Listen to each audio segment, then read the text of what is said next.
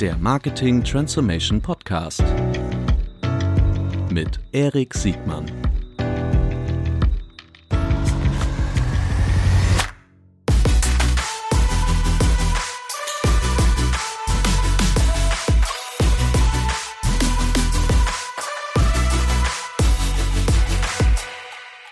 Herzlich willkommen zu einer neuen Folge des Marketing Transformation Podcasts. Bevor es gleich losgeht mit Anne Kirchem, dem Mediadirektor von Unilever, kurz äh, ein Hinweis. Hm, leider ist bei dieser Aufnahme der Ton nicht so gut, wie ihr ihn verdient hättet. Ähm, Arnes Spur ist super, bei uns ist technisch irgendetwas nicht so richtig gelaufen, wie es sollte. Wir mussten das remote aufnehmen. Ähm, ich fand das trotzdem inhaltlich sehr gut. Ich hoffe, dass die Qualität euch zuzumuten ist. Ich danke euch für euer Verständnis und äh, ja, bitte äh, macht weiter beim Kommentieren, schickt mir weiterhin ähm, Botschaften auch für Themen, die ihr euch wünscht. Das ähm, ist ein tolles Feedback. Ähm, das hilft uns hier im Team und mir auch weiterhin die richtigen Gäste für euch auszusuchen und dann hoffentlich weiterhin spannende Inhalte für euch zu haben. So, jetzt geht's aber los. Viel Spaß mit Arne Kirchen. Hallo Arne. Hallo Erik, wie geht's dir? Danke, sehr gut. Wir sprechen uns hier äh, Corona-bedingt äh, remote. Vielen Dank, dass du dir die Zeit genommen hast. Äh, Arne, du bist schon, ich glaube schon das eine oder andere Jahr bei Unilever Deutschland. Du, voran, du bist der Herr äh, über, über alle Medien, über den Media-Einkauf und noch vieles mehr bei Unilever. Bitte beschreib dich doch kurz einmal selbst. Ähm ja, also einmal vorweg, du hast recht, viele Jahre, es werden dieses Jahr 33, deswegen werde ich von einigen auch als Dinosaurier bezeichnet. Das habe ich eigentlich nicht so gern, weil erstens will ich nicht aussterben und äh, zweitens äh, habe ich eigentlich die Hoffnung, dass ich ganz gut mit der Zeit gegangen bin. Ich bin aber nicht der typische Nerd und auch nicht so der typische Digital Native. Das kann man, glaube ich, nach der Zeit nicht äh, erwarten. Aber äh, ich glaube, ich bin ein Fast Adapter in der digitalen Mediawelt. So würde ich mich gern beschreiben. Ich habe dich als super Gesprächspartner kennengelernt und ich finde das eher eine Stärke äh, als als ähm, FMCGler, als Advertiser, als äh, Media-Experte, wenn man ähm, wenn man auch die Vorgängersysteme kennt. Das ist für so eine Marketing-Transformation, über die wir jetzt gleich sprechen werden, natürlich auch total äh, hilfreich, weil ihr habt eure Marken und eure Kundenbeziehungen äh, ja in einem System aufgebaut, was ihr was ihr ständig weiterentwickelt und das begleitet zu haben, ist also aus meiner Sicht äh, eine der der, der Riesenstärke erstmal von jeder Marke, die das gelingt, aber auch von den Managern, die das, die das äh, gestalten. Deshalb freue ich mich umso, umso mehr. Ähm, Magst du kurz sagen, was dein, was dein, was dein Titel, deine Verantwortung ist, damit wir dann gleich einsteigen können, wie denn, also wir haben uns ja so vorgenommen, dass wir so ein bisschen über den, über den, wie ist eigentlich das Media-Marketing-Geschäft und diese Transformation bei Unilever aufgebaut? Was sind so die Herausforderungen? Äh, woran arbeitet ihr? Wo, was treibt euch um, dass wir darüber zu sprechen können? Aber ich würde gerne nochmal, auch für unsere Zuhörer, gerne nochmal ähm, von, von dir beschrieben haben, wie, was deine genaue Rolle ist. Ja, also ich nenne mich Mediadirektor für Dach und übrigens auch für Nordic Skandinavien. Äh, dort gibt es ein Team, äh, das äh, ich sozusagen mit betreue. Ähm, und die Hauptaufgaben, die da reinfallen, ist äh, zum einen die Planung und Strategie äh, unserer Kommunikation, nicht das in, die inhaltliche Gestaltung, sondern tatsächlich auf welchen Kanälen äh, wollen wir in welcher Kombination unsere Kampagnen ausspielen. Und damit hängt natürlich dann auch der Einkauf zusammen und alles, wenn man das große Wort Strategie in den Mund nimmt, äh, was natürlich auch mit den Überlegungen ist, was wirkt wie, was äh, äh wirkt wel unter welchen Umständen am besten und was ist am effizientesten. Mhm. Unilever ist ja ein, ein mehr als Household Name, ihr gehört ja mit zu den, zu den großen europäisch, also in Europa beheimateten FMCGler. Ähm, magst du, ähm, du bist jetzt hier in, in Hamburg ansässig für den, für, für Dach und Nordics, wie du gesagt hast. Äh, magst du uns kurz nochmal einen Eindruck geben über, über Größe, wie viele Marken äh, und, und, und, und, und vielleicht auch Kanäle und Märkte ihr so bedient? Ähm, also äh, weltweit, äh, ich habe die aktuelle Zahl jetzt im Kopf, aber weltweit liegen wir ungefähr bei äh, 50 äh, Milliarden US-Dollar Umsatz. Wir sind in nahezu allen Ländern der Welt vertreten, mit ganz, ganz wenigen Ausnahmen glaube, wir äh, haben ungefähr 400 Marken. Dabei sind viele ganz große Marken wie DAF, wie Knorr, wie Axe, wie Rexona, wie Lagnese, wie Magnum, äh, wie ähm, Umo natürlich oder Coral. Äh, in einigen Ländern, wie zum Beispiel in Großbritannien, gehört auch Persil dazu. Das äh, verwirrt immer mal den einen oder anderen Urlauber. Ja, sehr schön. Also man merkt ja schon so an diesem, an diesem, an dieser Größe, an diesem Spektrum, ähm, ihr seid ein, ein, ein typischer, also auch von, der, von, den, von den Warengruppen, die ihr bedient und von den Marken, äh, ihr seid ein typischer FMCGler, ihr macht euer Geschäft mit Konsumenten, die eure Produkte ähm, äh, im, im Handel äh, kaufen und, und, und nutzen.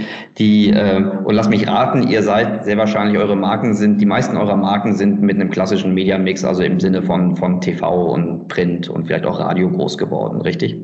Äh, groß geworden ist, äh, glaube ich, richtig, wenn ich mich dran erinnere. Das war natürlich auch zu einer Zeit, als es wenig Alternativen gab.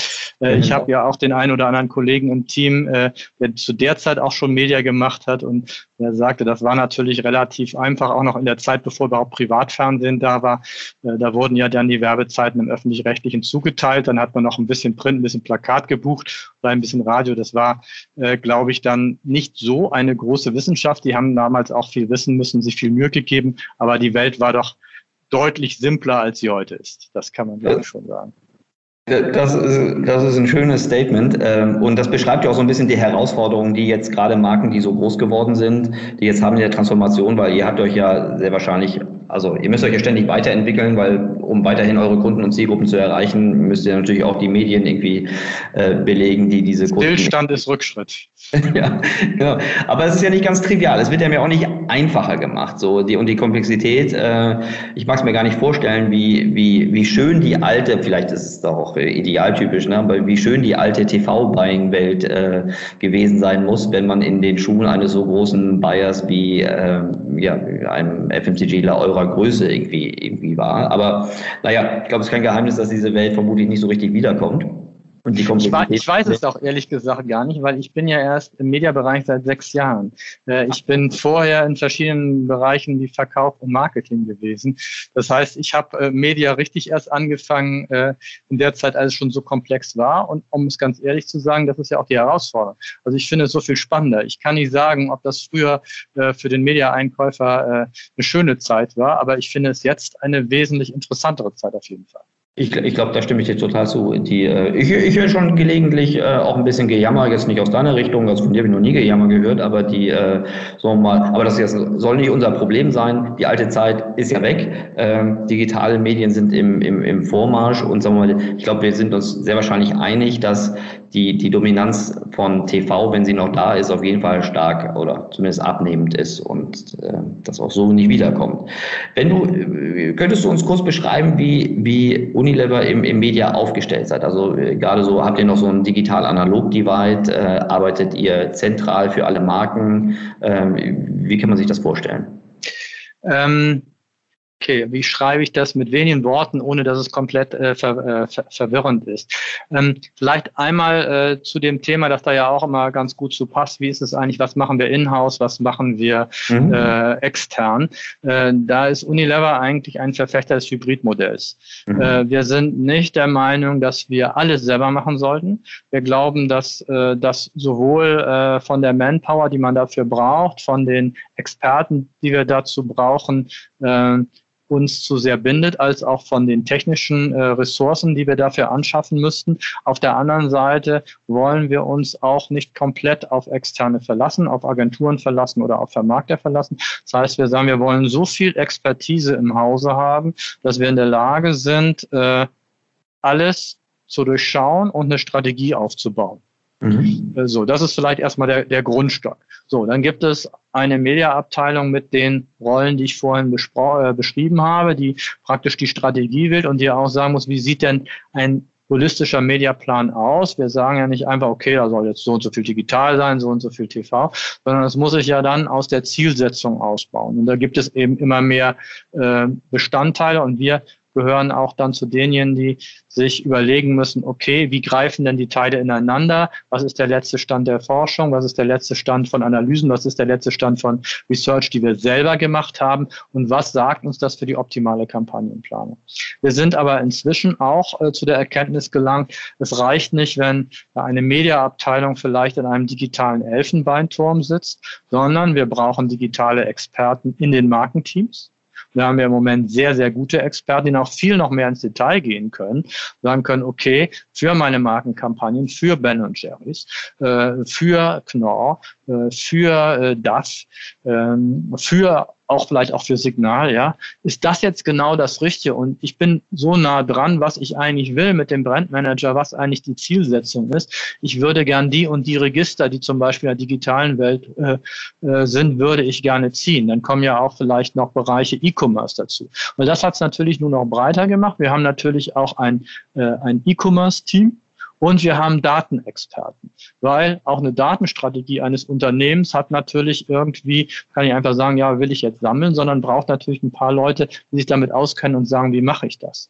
So. Was wir ähm, gebaut haben daraus, ist eine relativ vernetzte Organisation, wo diese Bereiche alle ineinander greifen intern und wir sehr eng zusammenarbeiten und wir daraus ein, ähm, ein Gesamtkonstrukt machen, wo wir die Aspekte ähm, gerade im digitalen Bereich, was haben wir für Daten, was wollen wir damit machen, nicht einfach nur sammeln, sondern was soll es nachher sein, wie ähm, orientiert sich das an Medienkampagnen, aber auch äh, weitergehen, was können wir vielleicht im Bereich äh, äh, der Umsetzung im, äh, im digitalen Verkaufen damit machen, was können wir in Zusammenarbeit mit äh, Kunden äh, damit machen, was können wir aus dem digitalen Verhalten unserer Konsumenten lernen, was können wir ähm, was können wir daraus äh, für Rückschlüsse für zukünftige Kampagnen schließen.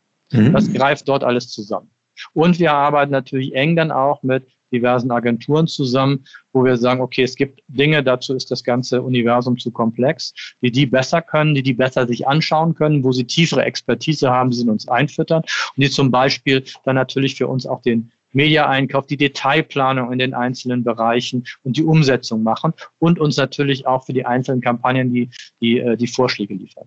Ja, ich finde das sehr interessant, äh, was du beschrieben hast, also gerade schon, was du eingangs sagtest. Ne? Wir, ich habe das so verstanden, dass ihr in der Lage seid und da mehr als nur mitreden wollt, was, was die, was die, was von der von der Strategie über die Planung äh, und und über die Bewertung hinausgeht. Und gerade eben am Ende sagtest du klar natürlich das Detailwissen in der auf der auf der Einkaufsseite, äh, auf der auf, auf der Medienseite, klar, das äh, macht also klingt für mich total logisch. Und auch die Einbeziehung von Nutzersignalen in eure, in eure Media ähm, Creative Iteration äh, klingt für mich total plausibel, ist ja schon fast Lehrbuch äh, äh, mäßig. Wie ähm, Wann habt ihr euch auf den Weg gemacht, diese, diese, diese Veränderung? Also ich nehme an, dass ihr wart offensichtlich ja nicht immer so organisiert, warum auch? Ähm, aber was war so der Moment und der Auslöser, diese, diese neue Organisationsform, diese andere Art der Arbeitsaufteilung äh, anzugehen? Warst du da schon dabei? Ähm, ja, oder? das ist, äh, ich würde sagen, das ist so ein bisschen auch losgegangen, als ich in den Mediabereich gekommen äh, bin. Äh, da haben wir uns auch äh, im Führungskreis zusammengesetzt und haben gesagt, wir brauchen angesichts dessen, wie sich die Welt verändert, eine andere Aufstellung. Ähm, vorher muss man sagen, war eigentlich alles, was digitale Kommunikation betraf, war eine Sache, die sich sehr stark auch im Medienbereich, Mediabereich abgespielt hat, ähm, aber wirklich abgekoppelt war. Mhm. Ähm, ich kann mich auch noch an meine Zeit im Marketing erinnern, wo ich gedacht habe, naja Gott, ähm, soll ich auch noch einen Teil meines Budgets für digitale Sachen äh, ausgeben? Meine Zielgruppe ist alt, wofür brauche ich das eigentlich? Mhm. dann irgendwann hat es Klick gemacht und wir haben gesagt, nein, ähm, die Welt hat sich geändert, wir müssen uns darauf einstellen. Und es wird nicht funktionieren, wenn wir das einer kleinen Gruppe von Experten geben, die das mit einer anderen kleinen Gruppe von Experten in der Agentur bespricht und sagt, ihr anderen äh, Dummies, lasst mal besser die Finger davon und äh, dürft uns ab und zu mal mit äh, glasigen Augen anhimmeln und ansonsten machen wir das. Wir brauchen, wir brauchen äh, ein breites Verständnis in der Organisation. Man muss auch sagen, es ist von unserem damaligen CEO sehr stark getrieben worden, der auch mhm. gesagt hat, ihr, wir werden nicht vorankommen, wenn wir das nebenbei betreiben und dann äh, haben wir es aber auch wachsen lassen. Also es gibt, wir sind ja eine holländisch-britische Organisation, gibt so den Satz, we learn as we go. Äh, mhm. Wir nehmen nicht für uns in Anspruch, eine Organisation from the scratch zu planen, zu sagen, so machen wir es jetzt und das bleibt jetzt so und dann ist es auch so, sondern wir fangen an und dann passen wir an und ändern immer mal wieder was. Und ich glaube, das ist auch heutzutage gar nicht mehr anders möglich, äh, weil äh, die Halbwertszeit des Wissens wird ja immer kürzer. In den äh, analogen Medien haben wir auch viel Marktforschung über Werbewirkung. Da kann man in der Regel sagen, so, keine Ahnung, bestimmte Kontaktfrequenz oder so. Äh, Im TV-Bereich weiß man zwischen Plus, Minus und damit den und den äh, begleitenden ähm, Faktoren ungefähr ist optimal. Und das ist das Effizienteste. Mhm. Ähm, das kann man auch im Digitalbereich öfter mal sagen, aber das wechselt dauernd. Da gibt es immer wieder andere Faktoren, die da reinspielen.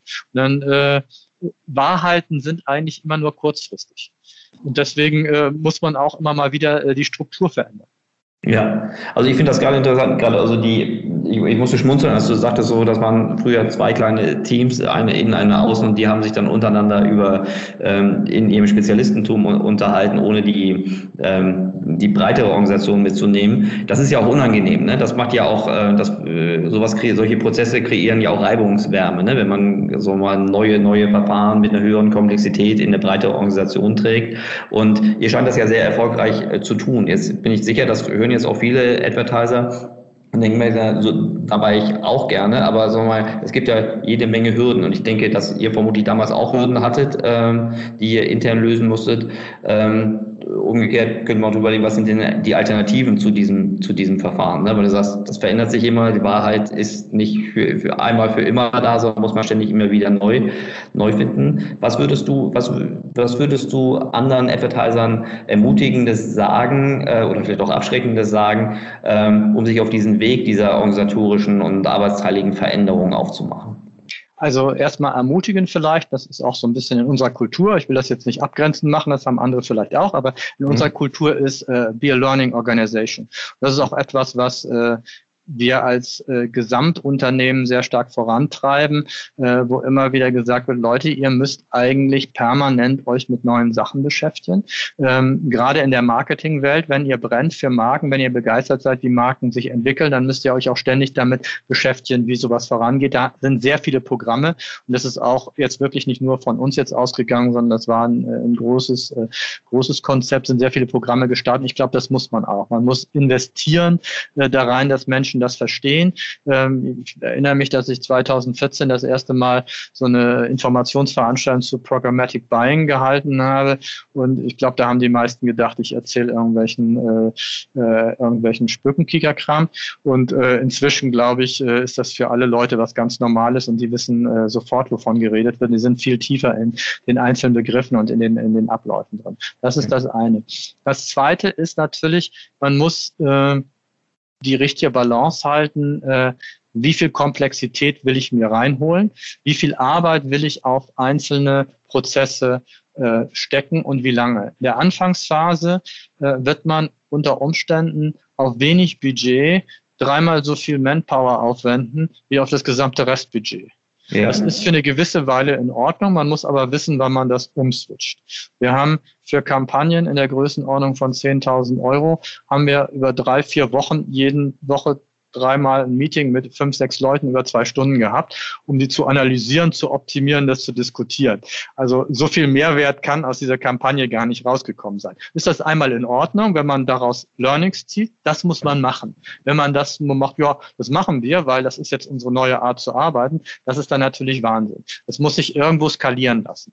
Ja, das ist äh, so. Man muss auch äh, das gleiche Thema mit Daten. Es wird immer gesagt, Daten äh, sind das neue Gold. Ähm, okay, aber man muss wissen, zu welchem Zweck sammelt man die. Wenn man nur sagt, oh, ich habe jetzt 100 Millionen IDs gesammelt und äh, weiß überhaupt nicht, welche Qualität sie haben, was mache ich jetzt damit, dann mag das bei dem einen oder anderen noch beeindruckend sein, aber was, was sagt mir das jetzt? Was mache ich damit? Ja, das heißt, äh, das ist etwas, was wir dann doch schnell gelernt haben, zu sagen, okay, was ist eigentlich die Zielsetzung? Was wollen wir damit anfangen? Was sind, äh, was sind die richtigen Daten? Ja, ich, ich übersetze das so, dass die, ähm, das mal klar, außer Nutzenverhältnis von, von, von, äh, von datengetriebenen Marketing und von, von Kampagnenanalysen äh, ganz klar, initialer Aufwand und dann die Möglichkeit der Skalierung und der Operationalisierung.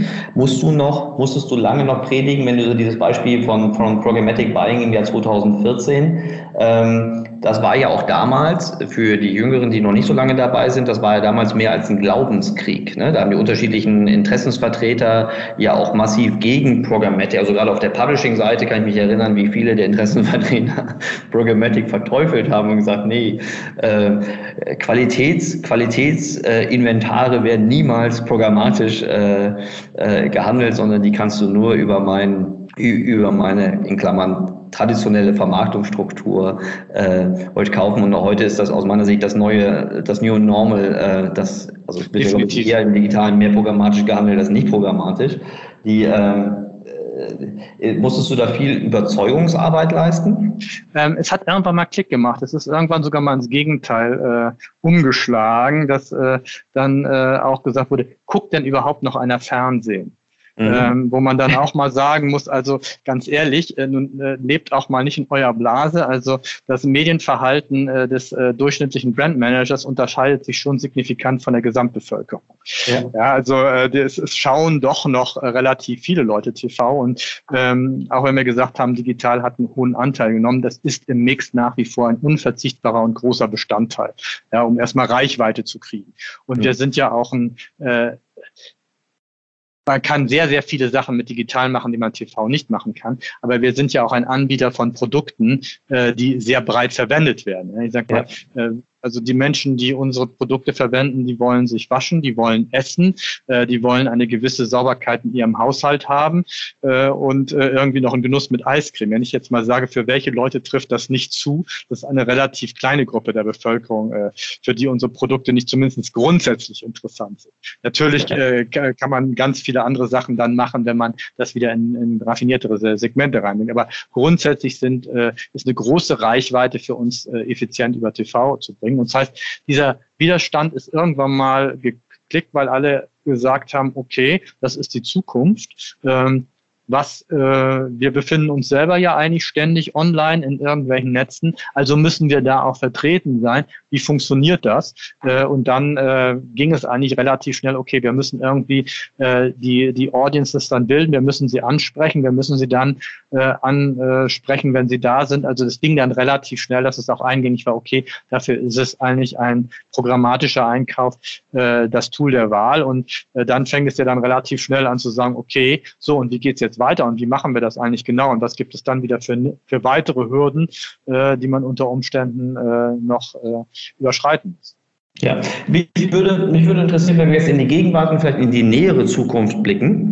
Mit welchen, mit welchen Themen oder Herausforderungen ähm, du dich heute auseinandersetzt. Also ich glaube, also Komplexität haben wir schon angerissen, äh, Programmatic Buying. Ich glaube auch das Thema der, der, sagen wir mal, ich sage mal Walled Gardens ähm, äh, ist sicherlich eins, was euch umtreibt. Ich glaube irgendwie Unilever USA hat auch jetzt, hat jetzt gar nicht so sehr mit Walled Garden zu tun, sondern das ist einmal ein Aufruf für ein ethisches Bewusstsein mit, mit so einer Plattform äh, wie, wie Facebook die, ähm, aber so mal, wenn man so den ganzen Strauß mal aufmacht, was sind so jetzt die wesentlichen Themen, mit denen du dich jetzt gerade äh, für die für die nahe und mittlere Zukunft auseinandersetzen musst oder möchtest? Ähm, na gut, also ich glaube, das eine ist nach äh, wie vor der, äh, der, die weitere, der weitere Aufbau datengetriebenen Marketings mhm. ähm, und äh, datengetriebenen Medien. Das mache, äh, mache ich natürlich nicht allein, sondern mit den Kollegen, sagen so, wie können wir das optimal nutzen? Wie können wir effiziente Markenkommunikation machen? Und wir äh, gehen ja da eigentlich über den gesamten Funnel. Also ähm, eine, eine Markenkommunikation enthält bei uns ja inzwischen auch immer die Kommunikation der Haltung der Marke. Das ist eigentlich das Kernstück, ja, das wir breiter machen müssen, äh, bis hin dann nachher idealerweise zu einer Conversion. Das ist für einen FMCGler, der äh, nach wie vor im Wesentlichen im stationären Handel vertreten ist, äh, natürlich auch immer eine Herausforderung, weil man nicht hundertprozentig dann erfassen kann, was hat wirklich jetzt auch zum Kauf geführt. Äh, das kann man nur in einem relativ kleinen äh, E-Commerce-Bereich äh, dann, dann abgreifen. Aber wie kann ich das optimal aufbauen, was lerne ich da, das ist ein großes Thema. Und damit zusammenhängt ist dann natürlich, wir sprachen schon mal drüber, was ist die richtige Datenstrategie für uns. Äh, Gut, und wir wissen, äh, Cookies, das wissen wir eigentlich schon seit Jahren, wir wollten es nicht so richtig wahrhaben, äh, Cookies sind eine aussterbende Spezies. Mhm. Ähm, und es äh, geht jetzt gerade äh, äh, rasant äh, voran, äh, nachdem Apple und Firefox äh, schon vorangegangen sind und äh, Chrome ja angekündigt hat, auch Third-Party-Cookies nicht mehr zuzulassen. Das heißt, wir müssen gucken, wie sammeln wir eigentlich Daten der Zukunft, welche kriegen wir mit welcher Qualität, worauf bauen wir unsere Datenstrategie auf. Das ist, denke ich, ein wesentliches Thema, nicht nur für uns, ich denke für die meisten Unternehmen in der digitalen Werbung. Ja, was gibt es da, gibt's da Lösungsansätze, weil das ist ja, das ist jetzt eine sehr vage Frage, ne? aber das ist ja ein Riesendilemma aus meiner Sicht. Das, das eine Extrem bedeutet, jeder, jeder jeder Advertiser muss, muss und möchte ja kundenzentrierter werden. Das ist ja, ne, das auch aufgrund der, es gibt 100 Gründe, warum aus wirtschaftlichen, aus, aus Durchdringungs-, aus Akzeptanzgründen müssen wir, müssen wir diese Customer Centricity, die mal genannt wird, aber im Grunde das bessere Antizipieren von und Interpretieren von, von Nutzerinteressen, das müssen wir ja besser verstehen, weil wir ja eben nicht mehr mit der, mit der Schrotflinte äh, durch, durch den Wald laufen können und, und wollen auf der einen Seite. Auf der anderen Seite wird jetzt durch A, auf, aus meiner Sicht durch eine Gesetzgebung und durch eine, durch eine Wettbewerbssituation, eine Situation geschaffen, wo ich als Advertiser einmal immer weniger äh, Transparenz im Sinne von, worauf steuere ich denn eigentlich hin, äh, äh, kriege. Also wenn also ich habe da noch, also ich glaube, da bin ich nicht allein, ich habe da irgendwie noch keine wirklich befriedigende Antwort gefunden, wie eine Welt ohne, ohne die jetzt gelernten, aber aussterbenden Third-Party-Cookies äh, wirklich aussehen kann. Äh, immer vorausgesetzt, dass ich halt kein Direct-to-Consumer-Anbieter bin, der vielleicht irgendwie aus einem bestehenden Bestandskundenpool immer schon arbeitet, weil als indirekter ne, und als, als, als ähm, jemand, der, der, der Produkte des täglichen Bedarfs irgendwie herstellt und handelt, ähm, habe ich jetzt da wieder einen Blindflug. Ähm, ja. Wie nähert ihr euch dem Thema? Ja gut, also vielleicht einmal, um es voranzuschicken, jetzt wo die Cookies äh, langsam verschwinden, äh, hat man das Gefühl, die waren das äh, allselig machende Heilmittel. Äh, das ist ja auch nicht so gewesen. Ja? Also äh, die waren ja auch äh, immer, sie haben noch nie ewig gelebt. Äh, das heißt, äh, man hatte immer auch eine hohe Cookie-Sterblichkeit. Ähm, Wer mal, wer äh, mit Cookies äh, demografische Gruppen nachbilden wollte, hat festgestellt, da kann man ganz schön daneben liegen. Äh, die Qualität war auch gemischt. insofern muss man jetzt sagen, wir kommen jetzt ja nicht aus einer Welt, wo wir jetzt komplett von Cookies abhängig gewesen wären. wir haben immer auch schon andere Lösungen machen müssen. Ich glaube, jetzt werden wir eigentlich dazu gezwungen, das zu machen, was wir vielleicht auch schon hätten eher anfangen sollen. Und es gibt natürlich verschiedene Dinge. Das eine ist natürlich zu sagen, okay, kann ich stärker ähm,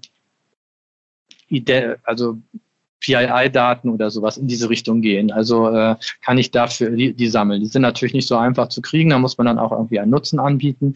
Ähm, die nächste Frage ist, wie arbeite ich mit ähm, Vermarktern oder großen Organisationen zusammen, die selbst einen großen Datenstamm haben. Äh, kann ich mit denen dann anders zusammenarbeiten als jetzt? Die bieten ja auch schon Audiences an. Kann ich äh, Customer Audiences dann auf andere Weise bilden? Äh, was wird äh, mit Login-Allianzen passieren? Wird es da Möglichkeiten geben? Wird es andere Identifier geben? Äh, ich war Mitte Februar, glaube ich, auf der AdTrader-Konferenz in Berlin. Ich glaube, das war eine der letzten öffentlichen Veranstaltungen, die es noch gab vor Corona. Da haben sich ja auch, ich weiß nicht, ob du da warst, haben sich auch ja. ein paar Leute auf die Bühne gestellt und haben gesagt, äh, Kinder, legt euch mal wieder hin. Äh, die Spezialisten, die werden schon was äh, rausfinden und wir arbeiten auch schon dran und macht euch mal keine Sorgen, es wird was anderes geben. Keine Ahnung, äh, aber es gibt schon äh, sicherlich auch äh, dann andere Identifier-Lösungen. Ähm, man muss sich damit jetzt äh, sehr intensiv äh, beschäftigen, das ist das eine, und man muss sich irgendwie überlegen, äh, verfolgt man mehrere Routen in, äh, parallel, was vermutlich der richtige Ansatz ist, solange man nicht hundertprozentig weiß, äh, in welche Richtung es geht, und gibt es Möglichkeiten, das äh, zu kombinieren. Ich denke aber auch, was passieren wird, ist, dass es ähm, zahlreiche äh, raffinierte Kollegen von dir oder auch dich selber geben wird, die dann Lösungen anbieten. Äh, weil das ist ja, jedes Problem schreit ja nach einer Lösung. Äh, und ich könnte mir vorstellen, dass äh, das auch Wasser auf die Mühlen derjenigen Unternehmen ist, die sich jetzt schon äh, auf äh, das gesamte Thema Daten, äh, Analyse, Sachen zusammenzubringen, zu kombinieren, äh, spezialisiert haben. Ja, da hast du total recht. Das ist für Berater ist das eine, eine, eine jede Art der Problematisierung ist erstmal für Berater eine dankbare um, um, Umgebung, klar. Ich merke, Aber, dass das, ist nicht Goldgrube zu sagen. es gibt, sagen wir mal so, es gibt leichtere, äh, ganz offen gesprochen, es gibt leichtere Umgebungen, ähm, weil zum Beispiel die Aufgaben für in Direct-to-Consumer-Geschäftsmodellen äh, auch eine Komplexität haben, aber befriedigendere Antworten haben eure Aufgaben, die ich, also wir widmen uns ja auch diesen äh, Aufgaben, wie du weißt, aber dennoch, so sage ich ganz unumwunden, ist das trotzdem sehr, sehr, sehr unbefriedigend, weil es strukturell noch nicht wirklich gut gelöst ist, weil es gibt riesen Interessenskonflikte. Es gibt im Grunde einen Dreiecks-Interessenskonflikt aus meiner Sicht, die des Advertiser, die Interessen des Advertisers, ähm, die der, des, des Gesetzgebers äh, wer immer jetzt dieser Gesetzgeber ist, aber sagen wir, die, die, die Summe der, der Gesetzgebung, die zu den jetzigen Gesetzen geführt hat, und den Interessen der, der, der großen ähm, Monolithen, also ich darf das ja sagen, äh, die, die, die Facebook, Amazon und Googles haben natürlich auch ihre Partikularinteressen. Und aus meiner Sicht sind das momentan die einzigen Gewinner dieser Situation, ganz bestimmt nicht die Berater.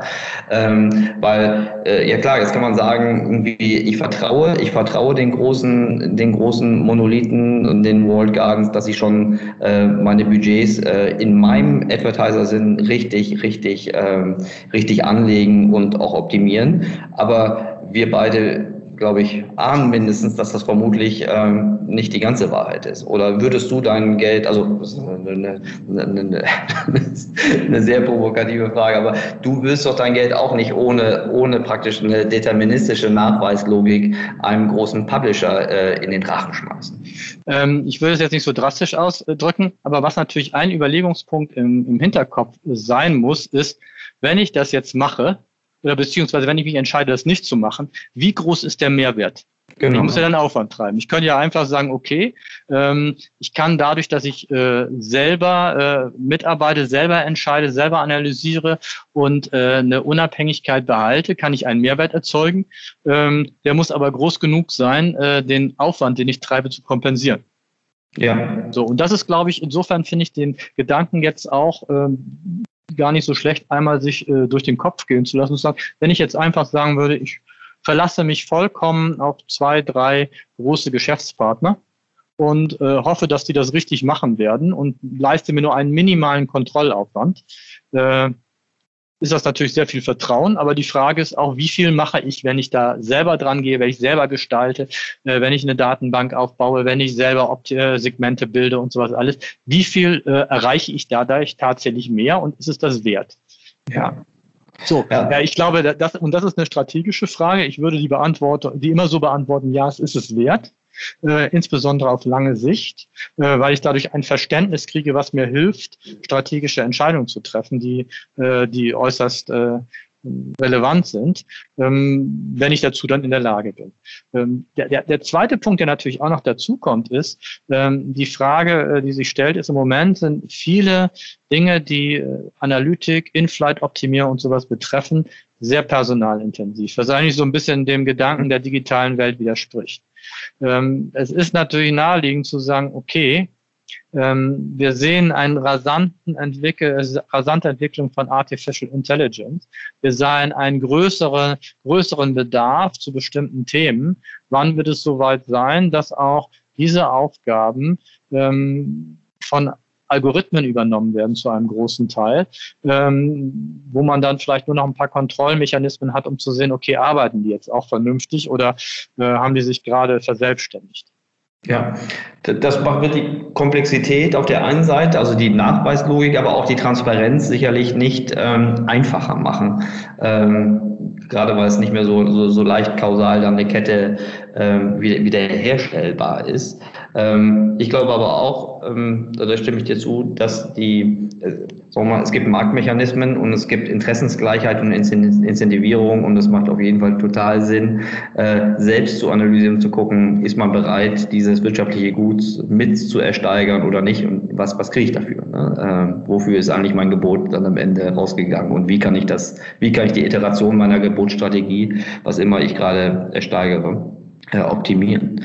Das bringt mich so ein bisschen mh, mm, so in die, in die ähm, äh, ich will jetzt gar nicht so sehr in die, in die, in die Makro-Welt abschweifen, aber ich weiß, dass du dich auch sehr stark engagierst ähm, äh, im, im, im OWM, in der Organisation der Werbetreibenden im Markenverband. Habe ich das richtig gesagt? Das war jetzt korrekt. Ja, sehr, sehr gut. Die, äh, die, die, die OWM, äh, mein Verständnis, dass, dass für die führende Organisation der, der, der Advertiser, wo sich Advertiser austauschen, äh, Wissenstransfer machen. Ich hatte schon mal die Gelegenheit, da ein wenig zuzuhören, vorsichtig gesagt.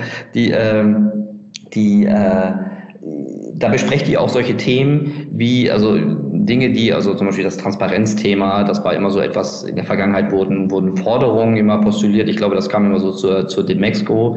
Äh, du bist, glaube ich, auch im OWM-Vorstand. Äh, was treibt euch denn da gerade so um?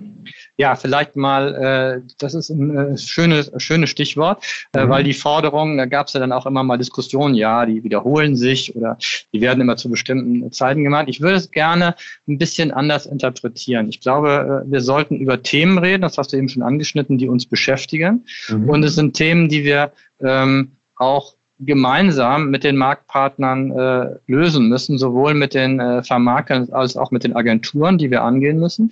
Ähm, man sollte vorweg erstmal sagen, es ist natürlich eine gute Situation, die wir bei uns haben in Deutschland, dass wir tatsächlich diese, äh, dieses Dreieck haben, wo es auch äh, na, Machtblöcke hört sich jetzt komisch an, aber Bereiche gibt, die sozusagen jeweils für diese Sparte sprechen können, die auch miteinander reden können, die es auch gemeinsam angehen können, die auch was bewegen können. Das ist schon mal, äh, das ist schon mal sehr, äh, sehr positiv. Und deswegen äh, würde ich eigentlich mehr sagen, es gibt Themen, die müssen jetzt auch nicht immer zeitpunktgebunden sein, sondern die sind eben, wenn sie akut sind, manchmal bleiben sie länger, sind sie, sind sie für uns wichtig. Und ähm, einige kehren halt immer wieder.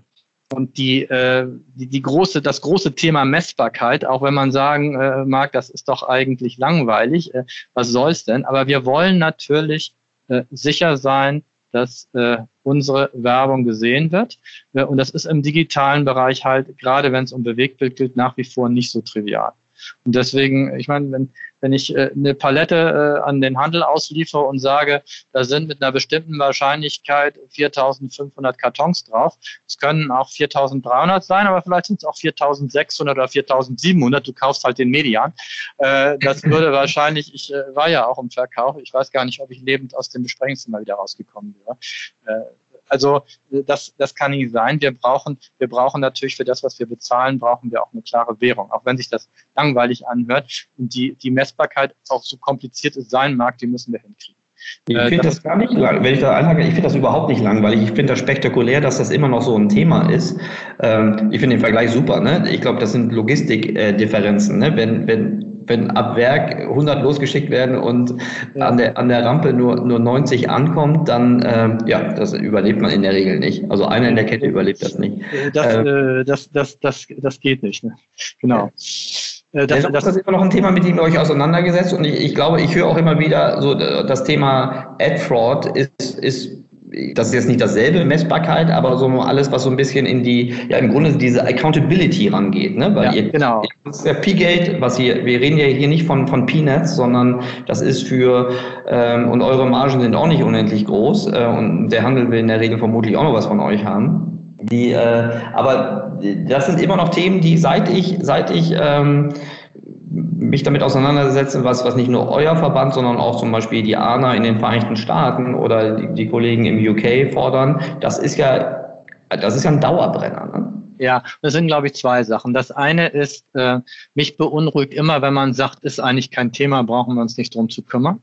ähm, der Markt ist so groß, ähm, der Markt für digitale Werbung ist so groß, es gibt so viele Möglichkeiten. Äh, es kann mir keiner erzählen, dass sich nicht fortwährend äh, Menschen Gedanken machen, wie sie davon äh, von diesem Kuchen sich etwas holen können. Ja, ich will gerne zugeben, dass wir besser sind als andere Länder, als andere Märkte, aber äh, trotzdem erstens auch darauf kann man sich nicht ausruhen und es ist ein relevantes Thema. Der zweite Punkt ist, es ist sehr schwierig überhaupt festzustellen, ob das Problem in einer gewissen Größenordnung existiert, weil ja die Bandbreite der Messungen sehr groß ist. Ja. Ja, weil auch, äh, wenn man dann tiefer einsteigt, was wir jetzt als Interessenvertreter unserer Werbetreibenden auch machen, ähm, man dann äh, auch äh, sehr viele Problematik in der Messung der Definition hört und das ist gar nicht unter, unter Umständen gar nicht widersprüchlich, wenn man verschiedene Ergebnisse kriegt. Okay, aber das hilft uns natürlich nichts. Ne? Wir müssen ja irgendwie sagen, okay, zumindest unter bestimmten Bedingungen sind wir der Meinung, müssen wir jetzt mal irgendwie eine Zahl haben. Wir müssen gucken, wie die sich entwickelt.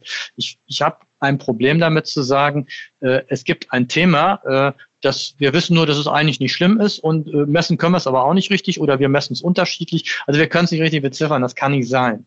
Ähm, mhm. Und es, es könnte ja auch deutlich größer sein. In den USA ist es deutlich größer. Sicher, ich weiß auch, da sind andere Verhältnisse. Aber es gibt auch immer wieder Menschen, die sagen, okay, eines erfassen wir auch nicht. Und ja. wie viele Menschen, äh, wie viele digital Werbentreibende leisten sich überhaupt eine Messung? Ja, und äh, das sind vielleicht die, die sowieso schon äh, sehr viele Sicherungsfunktionen in ihren Einkauf eingebaut haben. Wir vertreten aber auch diejenigen, die das vielleicht nicht tun. Ja, ein, ein, ich glaube, ein strukturelles Problem, auch um dieses Dilemma aufzulösen, ähm, diese, diese Accountability, ist ja auch nicht nur, nicht nur die Messung, sondern auch die, die ähm, sagen wir mal, sehr undurchsichtige Supply Chain, die im Grunde jetzt, je nachdem, in welchem Vermarkterumfeld man ist, aber von der, von der Ad Impression oder vom Video View bis zum tatsächlichen äh, Konsumenten irgendwie stattfindet, so dass im, im Grunde jeder auf der Publisher, auf der Agentur und auf der Advertiser-Stufe mehr oder weniger äh, im Dreieck Fingerpointing machen kann, aber die Aufklärung nur, nur sehr schwer bis unmöglich leistbar ist, oder? Richtig, das ist eben äh, das Thema. Klar, die Supply Chain haben wir teilweise ja auch selber mit geschaffen, aber dadurch wird es unübersichtlich. Ist übrigens auch mit ein Thema bei der äh, bei der Bewegtbildmessung. Ja, auch da, äh, sag ich mal, äh, wird der schwarze Peter manchmal auch so ein bisschen hin und her geschoben, weil natürlich sowohl der Ad-Server als auch die DSP als auch der Messdienstleister irgendwie dran beteiligt sind. Dann gibt's internationale Knoten. Also je komplexer die Geschichte ist, desto mehr äh, kann die Verantwortung äh, diffundieren und das ist etwas, äh, wo wir sagen als Verband, wir müssen dafür sorgen, dass es wieder eine klare Ownership gibt für die Themen, ja, eine, eine Accountability, wie du gesagt hast. Ja. Äh, und das ist eigentlich dann auch dann für das nächste Thema oder zwei, die so ein bisschen zusammenhängen. Ähm, was machen wir eigentlich, äh, wenn jetzt die Third-Party-Cookies immer weniger werden? Wie finden wir dann irgendwie ähm, Regeln oder Möglichkeiten für Werbetreibende, sich zurechtzufinden in den Angeboten, die es dann gibt. Äh, wenn es dann neue Identifier gibt, gibt es dafür irgendwie ähm, eine Qualitätsgeschichte äh, oder gibt es da dann Wildwuchs, ja? Und mhm. äh, wenn dann auch vielleicht Angebote von Data Provider größer werden, gibt es da irgendwie eine Qualitätskontrolle. Weil mhm. im Prinzip äh, kann ja jemand sagen, ich habe hier eine, eine Audience, das sind die und die Daten und das sind alle Leute, die gern angeln. Ja. Und ob, da, ob die wirklich angeln oder wie das zusammengestellt worden ist oder ob das jemand ist, der in Schleswig-Holstein angeln wohnt und deswegen damit reingekommen ist oder so, das kann ja keiner sagen.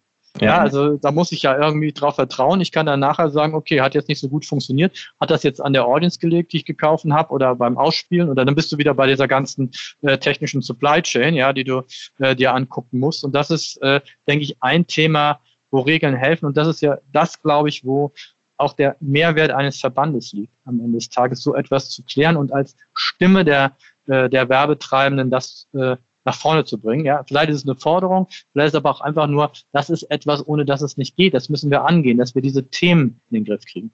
Ja, also ich, ich kann nur sagen, ich finde ich finde toll diesen Ansatz. Also erstens finde ich es toll, diese, diese, diese Herausforderung klar zu artikulieren. Und ich finde auch super diesen Ansatz, ähm, das Gespräch zu suchen und sich darüber auszutauschen. Also dass das dann nicht einfach nur so eine, eine Einbahnstraße ist, sondern wirklich den Dialog mit den mit denjenigen, die, die das Problem lösen können, auch wirklich zu suchen. Und am Ende des Tages ähm, sind es, ja, es sind ja die Advertiser, die diese Party hier bezahlen. Ne? Äh, genau, am, am Ende des Tages ist es das. Ne? Ja. So, und ähm, es gibt ja da wirtschaftliche Grenzen ähm, und, und Effizienzerfordernisse, die gelöst werden müssen. Man sieht das ja sehr stark auch, wie weit schon die Direct-to-Consumer-Welt äh, ihre eigenen Steuerungsregeln optimiert hat, was ja viel, viel leichter ist ne? als, als in der, in der indirekt äh, ähm, messbaren äh, Welt. Äh, also was Werbewirkung angeht. Äh, dennoch glaube ich, gibt es da, gibt's da keine Alternativen, diese, diese Intransparenz immer mehr aufzulösen. Und ich finde, ich habe den, also ich kenne auch keine andere Organisation oder keine Organisation, die es irgendwie besser lösen könnte oder diese Diskussion herbeiführen könnte als die OM. Also ich möchte jetzt aber auch den Werbeblock äh, an der Stelle nicht zu sehr aus. Aber wenn potenzielle Mitglieder uns hören, dann sind ja. mir schon mal ein paar Argumente gekommen. Es ist gar nicht so schlimm, bei uns Mitglied zu werden. Ja, ich finde den sehr gut. Ich finde, ich finde den Dialog gut und ich habe ähm, viele eurer Mitglieder bei den, bei den Treffen auch als sehr, sehr diskussionsfreudig, aber auch als sehr aufmerksam und neugierig äh, kennengelernt. Deshalb äh, kann ich das. Beide Daumen hoch. Die, ähm, Arne, ich, ähm, es gibt noch so viele Themen, die ich gerne äh, mit dir, mit dir besprechen würde. Die, ähm, eine letzte, eine letzte, letzte Frage. Ich weiß, ich mache da jetzt vielleicht noch mal ein großes Fass auf. Ähm, die ähm, Facebook war, war in, im, im, im Sommer auf der Advertiser-Welt im Gespräch. Ähm, da ging es um das Thema äh, müssen, müssen Advertiser, können Advertiser äh, mehr Verantwortung übernehmen auf Plattformen, äh, wo, sie, äh, wo sie erscheinen. Das geht im weitesten Sinne, würde ich sagen, als rationaler, eher qualit äh, quantitativ getriebener Mensch, würde ich sagen, das ist eine Frage der Brand Safetyness. Äh, jetzt habe ich gelesen, dass Unilever USA auch äh, zu den Advertisern gehörte, die äh, so eine Art, ich muss sagen, also ich glaube im Juli keine Spendings auf, auf äh, Facebook gemacht haben. Ähm, was ist deine persönliche Meinung zu, äh, zu, dieser, zu dieser Herausforderung, die Advertiser äh, haben, wenn es darum geht, Brand Safety also mal ethisches äh, Verhalten bei der Buchung von Plattformen äh, an den Tag zu legen? also vielleicht erstmal zum Thema Brand Safety, weil das ist der mhm. Auslöser. Und ich kann das einmal äh, schon noch aus der Unilever-Perspektive sehen. Wir haben relativ klar uns äh, Regeln gesetzt, äh, wo wir sagen, wir arbeiten äh, nur mit äh, Plattformen zusammen, die äh, die Kriterien, die wir für Brand Safety anlegen, auch erfüllen. Und dazu gehören natürlich nicht die Unterstützung der Verbreitung von äh, Hate Speech oder Dinge, die zur Spaltung der Gesellschaft führen oder auch wichtig äh, natürlich alles, was äh, dem Schutz von Kindern widerspricht. Mhm. Äh, gibt äh, auch äh, Grundsätze über äh, verantwortungsvolle Inhalte äh, und äh, auch über, äh, über Abwicklung äh, von, äh, von Zahlungen und äh, äh über Infrastruktur. Ähm, ja. Und äh, da ist es dann weniger vielleicht der Punkt, dass man sagt, man will jetzt hier äh, ein Zeichen setzen, sondern einfach sagt, wenn das nicht erfüllt ist, dann müssen wir ja unseren eigenen Ansprüchen an uns selbst auch treu bleiben. Mhm. Äh, und das äh, gilt jetzt nicht für eine bestimmte Plattform, sondern wenn wir irgendwo sehen, diese Brand Safety sehen wir nicht, dann muss man da äh, auch vorsichtig machen. Ich glaube, das ist erstmal das Eigeninteresse. Ja? Mhm. Äh, wenn man mit Marken eine gewisse Haltung hat, ähm, was wir ja mit unseren Marken haben. Ben und Jerry's ist ein Beispiel, wo sich viele Leute was drunter vorstellen können. Ja, mhm. äh, dann kann man nicht in Umfeldern erscheinen, die dem widersprechen. Ja. Äh, und ich glaube, das, das ist, äh, das ist ein wesentlicher Punkt. Ähm, es ist natürlich aber auch immer so, dass man äh, eine schwierige Balance ist, ähm, eine, einen wirtschaftlichen Druck auszuüben, äh, um ähm, Inhalte zu beeinflussen. Es ist ja eine Grenze, wo man sagt, okay, das ist etwas, das ist nicht akzeptabel und Hate Speech ist nicht akzeptabel. Ähm, aber äh, ein Werbetreibender kann jetzt auch nicht sagen, ich definiere jetzt die gesellschaftlichen Leitlinien und die versuche ich durchzusetzen. Ja. ja, das kann auch nicht sein. Wir haben zwar Dinge und es ist heutzutage fast nicht mehr möglich, nicht politisch zu sein, wenn man sagt, der Klimawandel ist ein, eine Bedrohung und wir erkennen ihn als solche an und beziehen auch in diese Richtung Haltung. Äh, wir halten äh, Diskriminierung für etwas, was sich nicht äh, mit unseren Grundsätzen vereinbaren lässt und wir müssen dafür aufstehen. Wir halten eine nicht gendergerechte Behandlung von Menschen oder eine Diskriminierung nach, nach Geschlechtern oder anderen Kriterien halten wir für untragbar. Ja, dann müssen wir auch aufstehen, das sagen. Aber natürlich ist es trotzdem dann ein Punkt, ob man irgendwann dann sagt, okay, und ich finde, da wird das nicht so richtig gehandhabt und deswegen versuche ich da Druck auszuüben. Das ist eine schwierige Balance. Äh, deswegen finde ich den Ansatz von der Brand Safety Seite her äh, den richtigen. Ja, ähm, finde ich total gut nachvollziehbar. Die, das ist natürlich auch wirklich eine Gratwanderung. Ich, dennoch hast du das Gefühl, dass allein, sagen wir mal, Druck hin oder her, aber allein die, die Diskussion, die dieses Thema äh, angestoßen, also die, Diskussion gibt es ja schon länger. Und die, die Forderung, die jetzt nochmal deutlicher, auch, natürlich auch aufgrund der, der jetzt in so sehr spannungsgeladenen Situation, äh, hat ja nochmal ein ganz anderes Bewusstsein, glaube ich, kreiert. Aber hast du das Gefühl, dass, dass es schon etwas bewirkt hat? Weil viele standen ja, da gehöre ich auch dazu, so ein bisschen fassungslos ähm, solchen Plattformen wie äh, Facebook, aber zum Teil auch YouTube, Google gegenüber. gesagt, Unternehmen, die so gut in der AI sind, dass sie, also ne, das klassische, klassische Beispiel, ne, nackte Haut erkennen wir sofort, ähm, aber so mal wirklich sehr, sehr indiskutable äh, Situationen werden, werden ewig lang nicht offline geworden. Also, was ich gar nicht sagen will, hast du das Gefühl, es hat schon etwas gebracht, diese, diese öffentliche Diskussion? Also auf das auf jeden Fall äh, etwas bringt, ist die äh, Diskussion, äh, die nicht äh, einfach sagt, will ich nicht und ich wende mich ab, sondern auch gleichzeitig die Hand zur Zusammenarbeit ausstreckt. Ja? Mhm. Äh, das ist, glaube ich, der konstruktive Weg. Ähm, ich glaube, dass sich sehr viel bewegt. Ähm, vielleicht ich will jetzt auch nicht sagen, es, es, es reicht schon, es muss mehr gemacht werden. Aber mhm. wir befinden uns schon sicherlich in der Phase, wo wir sagen, ähm, das, was wir sehen, wir, es ist schon relativ viel gemacht und die letzten drei, vier Prozent, die immer noch extrem ärgerlich und unerträglich sind, mhm. äh, weil sie natürlich auch sehr viel Widerhall finden, äh, die sind natürlich dann immer am, extra, äh, am aufwendigsten. Ähm, ich kann nicht einschätzen, ob es richtig ist zu sagen, das sind, äh, es gibt Technologiegiganten, die sollten, für die sollte das kein Problem sein kann das nicht einschätzen, wie schwierig, äh, wie schwierig das ist oder wie nicht schwierig das ist. Äh, es äh, gibt auch manchmal nackte Haut, die auf Facebook zu sehen ist, die scheinbar auch übersehen wird. Das wird dann aber nicht groß verbreitet, vermute ich mal, weil das nicht so interessant ist. Ähm, oder vielleicht auch interessant, aber es würde jetzt keiner verbreiten wollen oder ja. so. Ja. Ich glaube, es ist allen bewusst, wie groß das Problem ist. Es ist allen bewusst, dass eine gesellschaftliche Verantwortung besteht. Äh, die geht ja auch nicht nur von den Werbetreibenden aus. Das ist ein Thema, das breit diskutiert werden muss und auch breit diskutiert wird. Und es ist auch, glaube ich, allen klar, dass sie was dran machen müssen. Wie einfach das ist und wie schnell das geht, äh, das ist, glaube ich, im Moment äh, die Diskussion, die geführt wird. Ja. Je mehr es aber in der Diskussion ist, das ist sicherlich so. Und je mehr die öffentliche Diskussion dazu ist, desto schneller wird sich was bewegen, weil man dann natürlich einfach noch mehr Ressourcen Ressourcen dahinter setzt, als sich ohnehin schon dahinter befinden.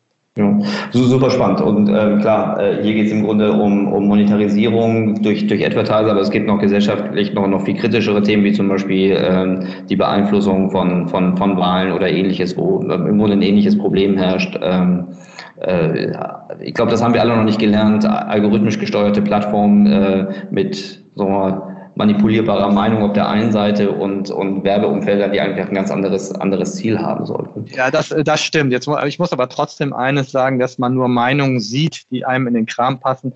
Äh, das äh, ist ja auch, passiert ja auch schon dadurch, dass man eine bestimmte Zeitung liest. Also ja. Zeitungen positionieren sich ja gerade der USP, dass sie ein bestimmtes Meinungsspektrum widerspiegeln. Äh, es gibt einige, die versuchen sehr breit zu sein, die kommen dann auch immer in die Kritik, weil dann immer das irgendwem nicht gefällt. Aber äh, als wir äh, beide jünger waren, dann hat der eine die Taz gelesen, der andere die Welt und da standen dann auch unterschiedliche Dinge drin. Ja, das, äh, das kannst du wohl sagen. So. das stimmt. Da würde ich mal sagen, bist in derselben Stadt und hast zwei unterschiedliche Situationen. Ja, ja ist ja teilweise heute noch so. Ja, die ähm, Arne, meine Abschlussfrage. Hm, du, äh, du bist, hast du schon gesagt, ne, du bist, lebst eine Transformation, arbeitest an und in der in einer sich transformierenden Welt. Ähm, wie hältst du dein, dein Wissen frisch? Ähm, ja, jetzt muss ich vielleicht einmal noch mal kurz den Werbeblock einschalten äh, ja. äh, für die für die OWM, weil ich schon sagen muss, es ist für mich äh, eine gute Quelle des Wissens, sowohl mit den, weil er natürlich da auch ein bisschen schon vorgefiltert wird oder ein bisschen zusammengesch Vorgefällsfall strukturiert wird. Was sind Themen, die angeboten werden in verschiedenen ähm, Informationszyklen? Aber es gibt äh, eben dort auch das digitale Forum, äh, wo sich Werbetreibende äh, zusammenfinden und über digitale Themen diskutieren ähm, und dazu natürlich auch ähm, Unternehmen des, der digitalen Medienwirtschaft einladen, die da Sachen darstellen können. Und das ist natürlich für beide Seiten eine Win-Win, weil auf der einen Seite kommen dann auch Leute, die was sagen und erzählen können. Und die haben natürlich aber auch eine ideale Zielgruppe dann da zusammen. Mhm. Und das äh, finde ich persönlich sehr, sehr ähm, hilfreich. Daneben muss ich sagen, ist es für mich extrem spannend, was es an Foren, Podcasts und Möglichkeiten gibt, sich zu informieren. Da ist dann eigentlich schon mehr äh, die Herausforderung, sich durch den Dschungel durchzufinden, zu sagen, okay, äh, was höre ich mir da an, was lese ich da an? Ich glaube, jetzt gerade in Corona-Zeiten ist es ja nochmal explodiert. Ich glaube, ich könnte jeden Tag drei, vier Stunden äh, mir bestimmte Fachbereiche anhören oder ansehen. Ähm, das versuche ich, soweit das geht. Man muss sich dann auch immer äh, irgendwann mal von der E-Mail-Flut lösen und gerade das machen. Es bringt einen aber auch weiter und hilft einen mal über den Tellerrand zu denken. Ja, super. Ja, gerade ähm, Forum Digital hatte ich jetzt auch gerade im, im Kopf, weil es eine, eine sehr dichte, sehr dichtes Themenfeld ist und äh, sehr interessante Menschen mit Erfahrung und auch ähm, ja, viel, viel Wissen und äh, gepaart mit Neugierde aufeinander stößt. Sehr gut. Klasse. Dann, ähm, ich glaube, dann haben wir jetzt ein, also mir, ich fand das super spannend. Ich fand nochmal die, die, die Einblicke, die du gewirkt hast, gerade aus so einem, einem, einem, einem Advertiser dieser Größenordnung mit dieser, äh, mit dieser FMCG-typischen Herausforderung, aber auch deine Deutlichkeit, ähm, äh, an, wie deutlich du die Themen der Komplexität und auch das, das abnehmenden Grenznutzen äh, dieser Komplexität, also gerade in der Datenanalyse nochmal gesagt hast. Und natürlich auch die, die OWM-Herausforderungen, die du in einem breiteren Spektrum beobachtest. Super spannend. Ich danke dir ganz herzlich äh, für deine Zeit und äh, vielleicht können wir bald mal eine Fortsetzung machen und gucken mal, wie die, äh, wie die Herausforderungen im Jahr 2021 sich darstellen und was sonst erreicht wurde. Gerne, ja, nee, auch von mir vielen Dank. Ja, von mir auch.